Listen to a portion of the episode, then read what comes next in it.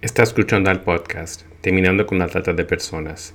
Este es el episodio 117, Comisión Episcopal de Migrantes e Itinerantes en Argentina.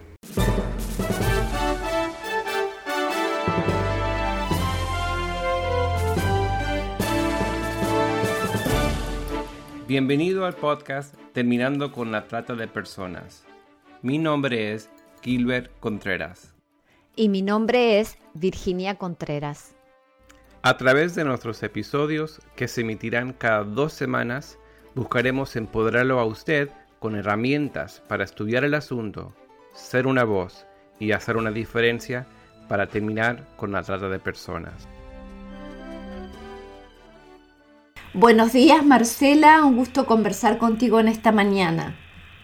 Buenos días, Virginia. Para mí una gran alegría que ustedes estén trabajando y comunicando este tema, este delito que es tan importante que todos podamos conocer para poder hacer algo. Tal vez podríamos comenzar contándole a la audiencia en qué año se funda la Comisión Episcopal de la Pastoral de Migrantes e Itinerantes, qué motivó a su fundación y cuál es la misión de esta. Bueno, nosotros en realidad primero nace con los padres escalabrinianos, la Comisión Católica Argentina de Migrantes. Ellos tienen en su carisma justamente el trabajar con las personas migrantes, con los inmigrantes y con los emigrantes, y son ellos los que inician en nuestro país esta tarea. Luego más tarde, cuando la conferencia episcopal comienza a organizarse por comisiones, que pide a la Comisión Católica Argentina de Migrantes como de alguna manera fusionarse y es la conferencia episcopal la que toma la eh, Comisión Católica Argentina de Migrantes. Es así que empezamos a trabajar ya no solo dentro de lo que es una congregación, si bien la gran mayoría de nuestros delegados son sido padres escalabriñanos, hermanas escalabriñanas, pero sí ya a un nivel más iglesia eh, universal, digamos, ¿no? Que sea la iglesia en la cabeza de nuestros obispos que asumiera la realidad de los migrantes. Por muchos años fue Comisión Argentina, perdón, eh, Comisión Episcopal de Migrantes. Eh, paralelamente existía el Secretariado Nacional para la Pastoral de Turismo, y viendo que la Comisión de Migrantes tenía que abarcar de alguna manera todo lo que fuera movilidad humana, entonces también allí se fusionó el Secretariado Nacional para la Pastoral del Turismo, que se conoce muy poco, pero ahora voy a decir por qué lo menciono.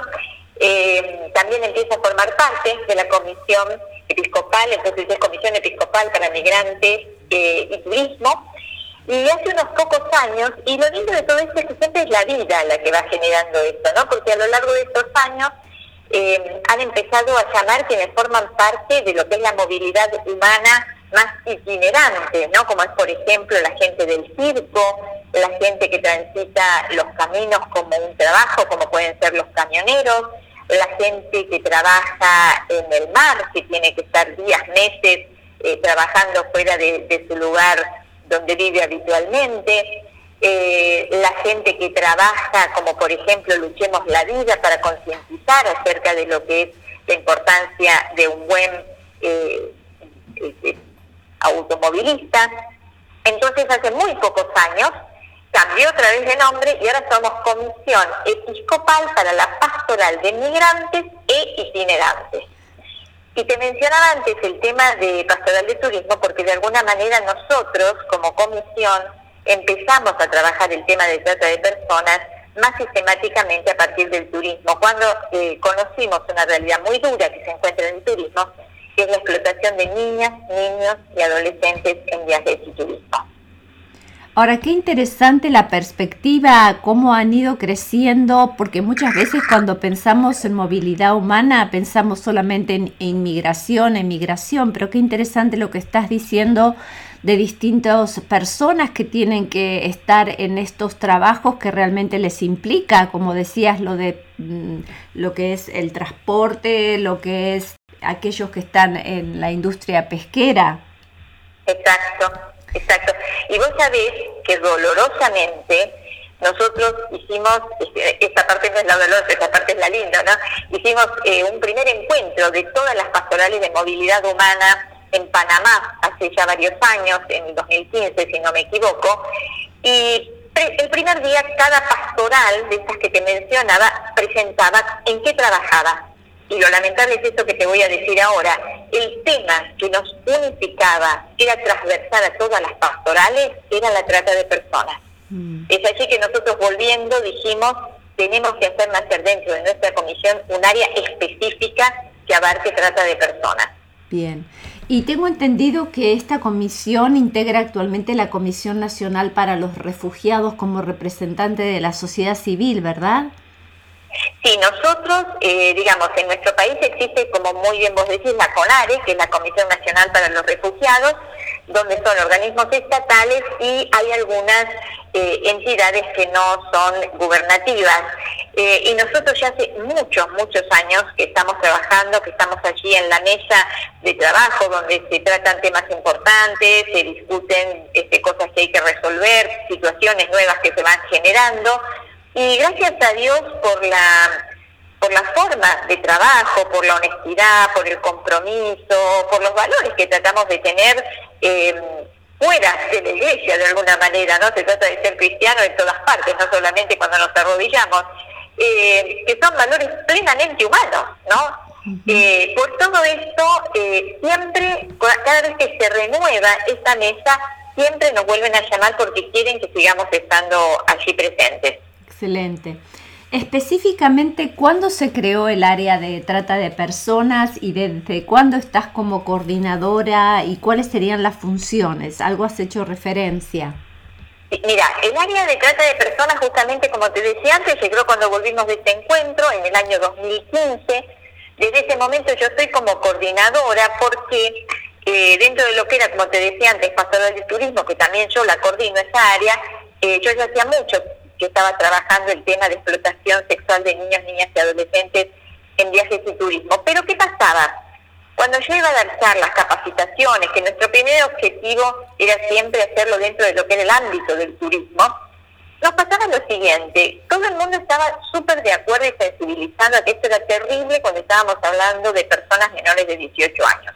Ahora, cuando hablábamos de personas de 18 años para arriba, es bueno, tienen la libertad de elegir, lo hacen porque quieren. Eh, los hoteles que te decían que tenían los books, estos álbumes donde se ofrecen chicas, te decían yo no me meto en la moral de mi cliente. Nos dimos cuenta nosotros como pastoral de turismo que teníamos que ampliar de alguna manera la mirada y hacer conocer realmente lo que implicaba la explotación de personas, la trata con fines laborales, sexuales, eh, etcétera. Es así que nosotros desde Pastoral de Turismo ya habíamos empezado a trabajar el tema de trata. Por eso, como yo ya estaba involucrada eh, en este tema, había hecho curso, me había capacitado, este, estaba yo a su vez empezando a dar capacitaciones, entonces quedé yo como coordinadora y por ahora este, sigo estando. Y un tema para tener en cuenta es este tema de la trata de personas y los desplazamientos forzados, ¿verdad? ¿Cuál es la situación en Argentina y tal vez pues, si podrías explicar a nuestra audiencia las condiciones que ponen a una persona en un estado de vulnerabilidad al estar siendo desplazada? Mira, nosotros eh, justamente eh, por trabajar con migrantes nos encontramos mucho con esta realidad. Si bien no es lo mismo, importante aclarar que no es lo mismo tráfico de personas que trata de personas. Tráfico de personas es cuando yo en forma ilegal hago que una persona ingrese al país y después punto, no, no tengo ningún otro tipo de relación. Trata es cuando yo a esa persona la movilizo y luego le exploto. Pero obviamente está muy relacionado porque la gran mayoría son inmigrantes o migrantes internos. ¿no? Estos últimos meses eh, o el último año yo he visto muchísimas personas que eran rescatadas en La Pampa, que habían sido llevadas de Santiago del Estero, personas que estaban en San Juan, que eran de Misiones, o sea, se da mucho este tema de la movilidad. Eh, cuando hay un gran desplazamiento, lo vemos siempre asociado, cuando fue y sigue siendo el desplazamiento de migrantes venezolanos, ves en un montón de medios el tema de la peligrosidad de la trata y las personas que rescatan que ya han sido captadas para la trata. Ahora está pasando lo mismo con el tema eh, de Ucrania. Evidentemente, todos, y esto es importante que lo recalquemos, todo ser humano puede ser víctima de trata Quizás no lo va a hacer por la edad o por un montón de circunstancias, laboral o sexual, pero pues, es, también trata cuando la persona se la secuestra y se le, se le sacan los órganos, ¿no? Entonces digo, estemos atentos, no para tener miedo, sino para estar alerta y para que sepamos que es una realidad mucho más frecuente de la que todos nosotros pensamos. Pero, como muy bien vos decís, también hay factores de vulnerabilidad. La edad, la pobreza, la ignorancia. La mayoría de las veces eh, se da eh, la captación a través de redes sociales, se da muchísimo en niños y jóvenes, más del 80% de la captación es a través de redes sociales, por eso es muy importante que las personas que tienen a cargo menores de 18 años estén alertas, se formen, conozcan esta realidad. Otro factor de vulnerabilidad es evidentemente la pobreza. Esto hace que muchas veces caigamos en ofertas de trabajo engañosas, ¿no? Promesas de grandes trabajos, este, grandes posibilidades que cuando se llega al lugar no es para nada eso, es una situación de explotación donde después es imposible volver o eh, eh, salir de ese lugar donde, donde la persona eh, ha sido captada. Después, obviamente, muchas veces también es un factor de vulnerabilidad la falta de contención de la familia, ¿no? Y esto se da mucho a través del enamoramiento, ¿no? Cuando muchas veces el captor enamora a la víctima y una vez que la ha enamorado, la ha trasladado de su lugar de origen, la explota. Por lo tanto, también la contención que tenga la persona, sea de la familia, del entorno social, de la escuela, si es este, una persona menor de edad. Son factores que pueden hacer que la persona sea más vulnerable a la trata de personas. Queríamos conocer las campañas que ustedes tienen de sensibilización y concientización y cómo se puede acceder a este tipo de entrenamientos. Mira, yo te digo, este, en esto te digo una cosa que para nosotros ha sido muy importante. Te decía antes que yo en turismo había comenzado, nuestros primeros destinatarios eran este, personas relacionadas al turismo. Y mi primera experiencia, y creo que fue por algo, Dios lo tenía pensado seguramente, la primera charla que doy en una universidad este, que tenía la facultad de turismo justamente, me encuentro un manchoncito pequeño de cuatro chicos de escuela de secundaria. Y yo pensé, estos chicos se van a súper aburrir porque la charla estaba en un lenguaje y una modalidad pensada para un público más adulto. Pero bueno, traté de hacerlo lo más ameno posible, este, pero bueno, seguía haciendo el, mismo discurso. Cuando termino de hablar, los primeros que se acercan son eh, y me dicen, señora, por favor, lleve esto a todos los jóvenes. Todos lo tenemos que saber. Y para mí fue como una lámpara. Yo dije, acá es donde tenemos que ir. Por dos motivos. Formar a los jóvenes, a los chicos. Eh, uno, como decía antes, por la vulnerabilidad de su propiedad, ¿no? Y por el otro lado, para que realmente podamos acabar con la trata o intentemos hacer algo, es necesario un cambio en la sociedad. Y ahí yo creo que los jóvenes, los chicos, son ese terreno fértil donde cae una semilla que estoy segura que da fruto. Yo cuando hablo con los chicos, con los jóvenes, para ellos ciertas cosas son inconcebibles. Para nosotros adultos, o decimos no, no existe, o decimos bueno, pero no puedo hacer nada, ¿no? O seguimos diciendo bueno, pero es cultural que pase tal cosa, ¿no?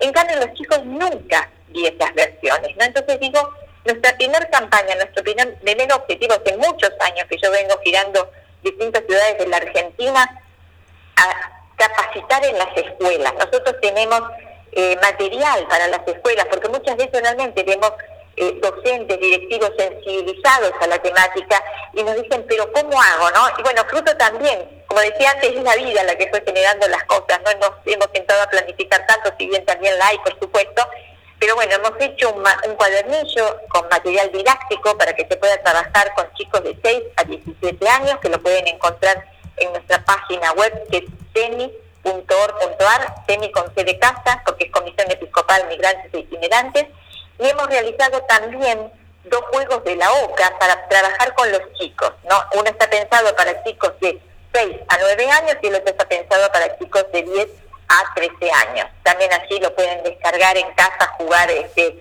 con los chicos, ¿no? Para poder ofrecer a ellos materiales.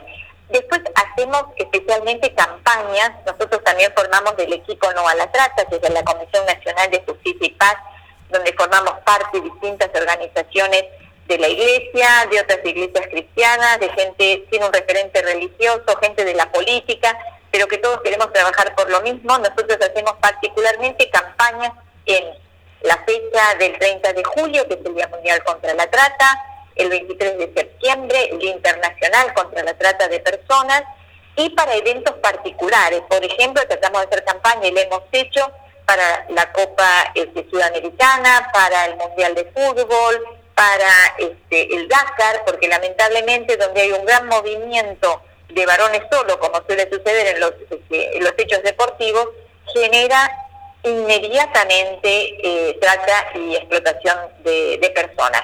Esto, en cambio, estas este, campañas que hemos realizado las pueden encontrar en nuestras redes sociales como Equipo No La Trata en Facebook, Instagram y Twitter. El material didáctico lo encuentran en nuestra página web.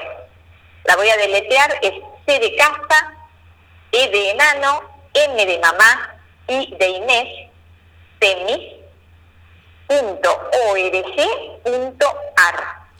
Allí un apartado que dice recursos y ahí se van a encontrar eh, con estos dos materiales. También allí están las orientaciones pastorales para trabajar el tema de trata de personas, que es un documento que se realizó con todos eh, discursos escritos del Papa Francisco. También hay un cuadernillo de un relevamiento que hemos hecho en el norte de nuestro país, eh, en la región norte. Y luego pueden encontrar los materiales de las campañas en las redes sociales de Equipo No a la Trata. Estamos en Facebook, Instagram y Twitter. Qué importante que es entrar a los colegios, a la industria hotelera, a la industria de transporte con estos entrenamientos de concientización y prevención, ¿verdad? Eso es fundamental. Vos sabés que mi última experiencia ha sido en Orán, en la diócesis de Orán, que es mitad de la provincia de Salta, con muchas de sus ciudades límite con Bolivia. Y la verdad, eh, quiero decir que realmente allí me encontré una sociedad muy sensibilizada, ¿no? Y sensibilizada y actuante, porque es decir, al ser zona de frontera, eh, ven muchísimo lo que está pasando, pero justamente allí me encontré una sociedad al contrario de lo que decía antes, ¿no? La primera vez que fui yo fui teóricamente para encontrarme con el equipo que iba a trabajar allí, porque Monseñor Escocín, el obispo del lugar, formó la pastoral específica, que es la pastoral contra la trata y el abuso de personas. Em, y ellos dijeron, bueno, no, queremos aprovechar que venís y abrirla a las escuelas, ¿no? Y allí me encontré con una persona extraordinaria, Mónica Ovejero, que es la directora pedagógica de la supervisión eh, del ministerio allí en la zona, yo lo quiso llevar a 13 escuelas secundarias de la zona.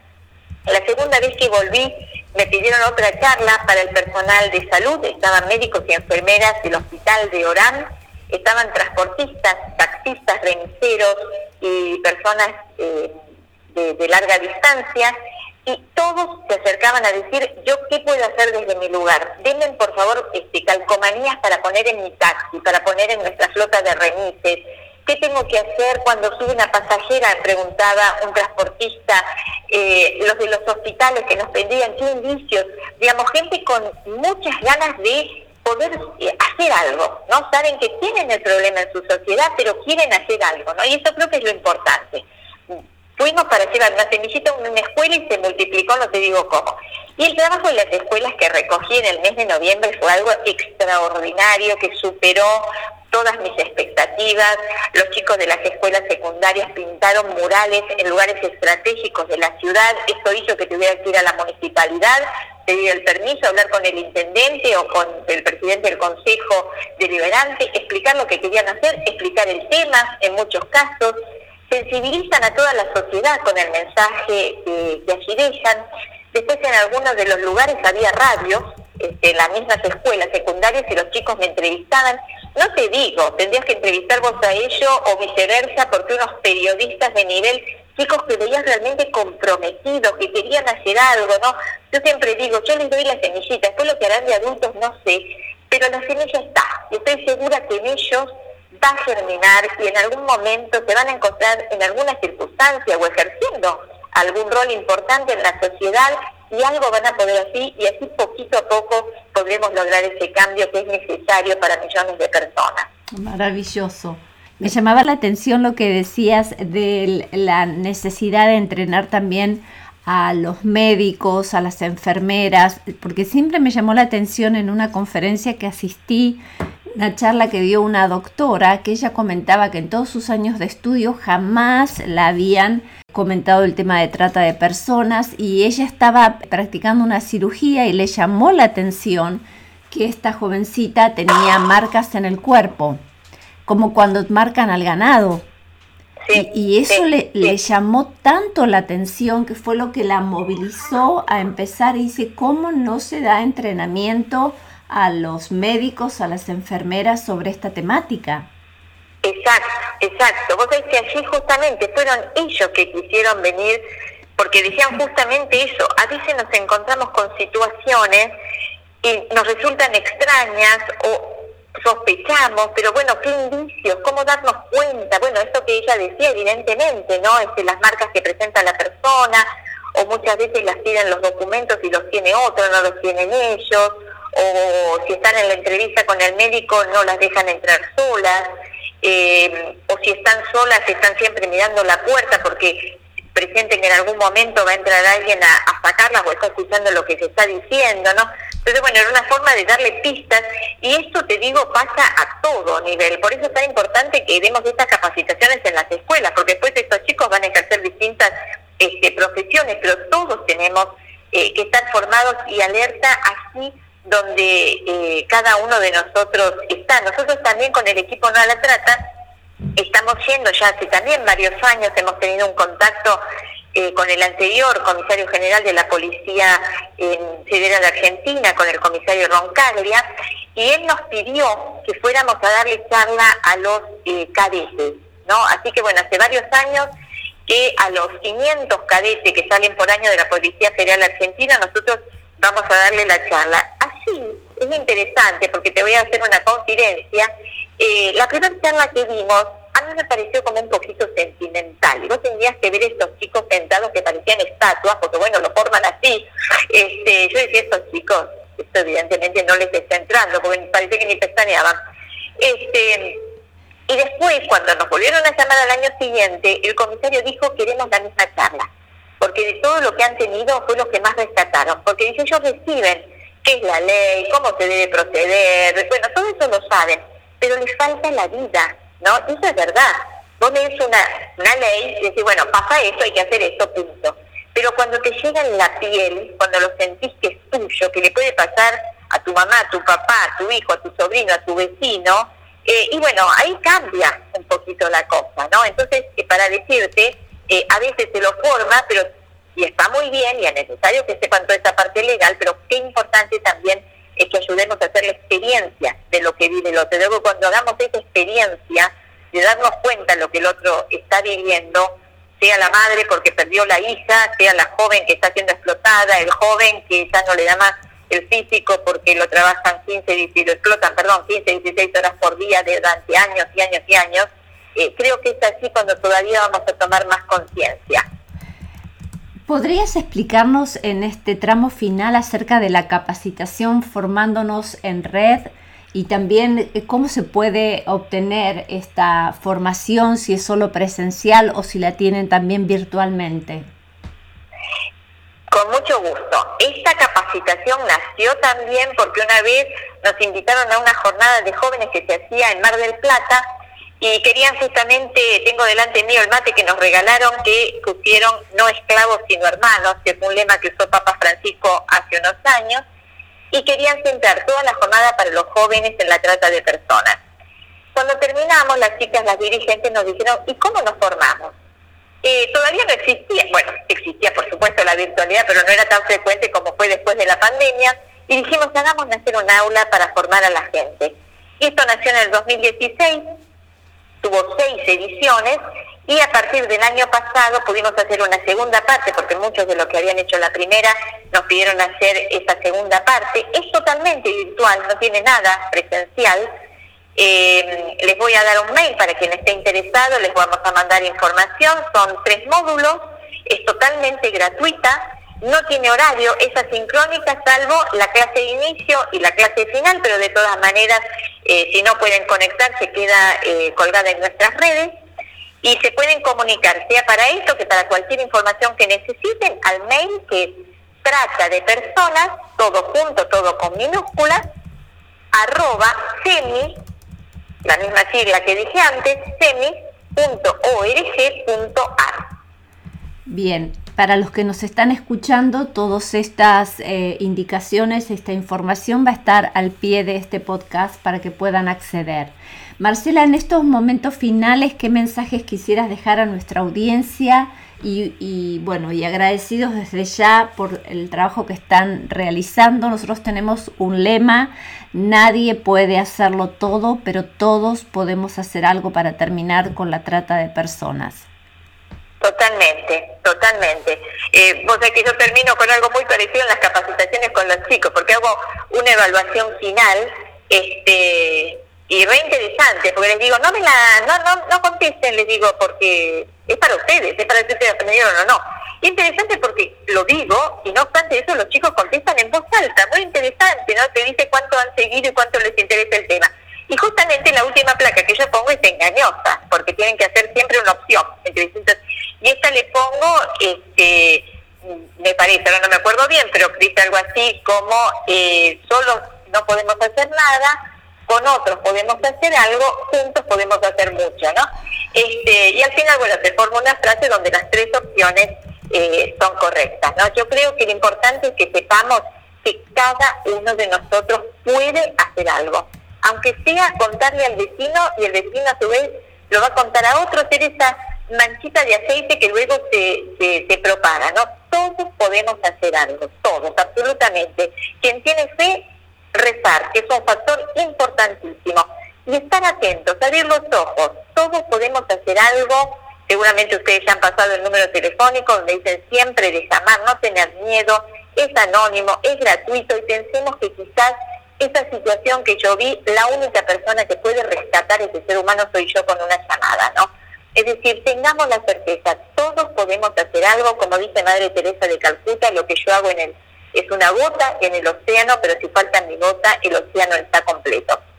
Acá es igual, es un océano al que nos enfrentamos y con un oleaje que parece que nos va a llevar por delante, más que un océano parece un tsunami a veces, pero si mi gotita no está, el mar no está completo. Y si está, está completo, ¿no? Así que bueno, Creo que lo importante es esto, ser consciente que todos podemos hacer algo, todos somos parte de una cadena, de un nudo de esa red que tratamos de formar del bien, del rescate de muchas personas y de la concientización de la sociedad. Y entonces volvemos a recordar, si nos están escuchando en Argentina, que el número es el 145, que funciona las 24 horas, es gratuito, es anónimo para poder reportar sospechas de trata de personas. Marcela, muchísimas gracias por esta entrevista. No, Virginia, gracias a ustedes por este maravilloso servicio que hacen porque multiplican esta información, esta sensibilización a muchísima, muchísima gente. Muchísimas gracias a ustedes. Únase a nosotros en la lucha contra la trata de personas y le daremos herramientas que necesita para marcar la diferencia en su comunidad. Visite nuestra página web terminando con. Terminando con la trata.org.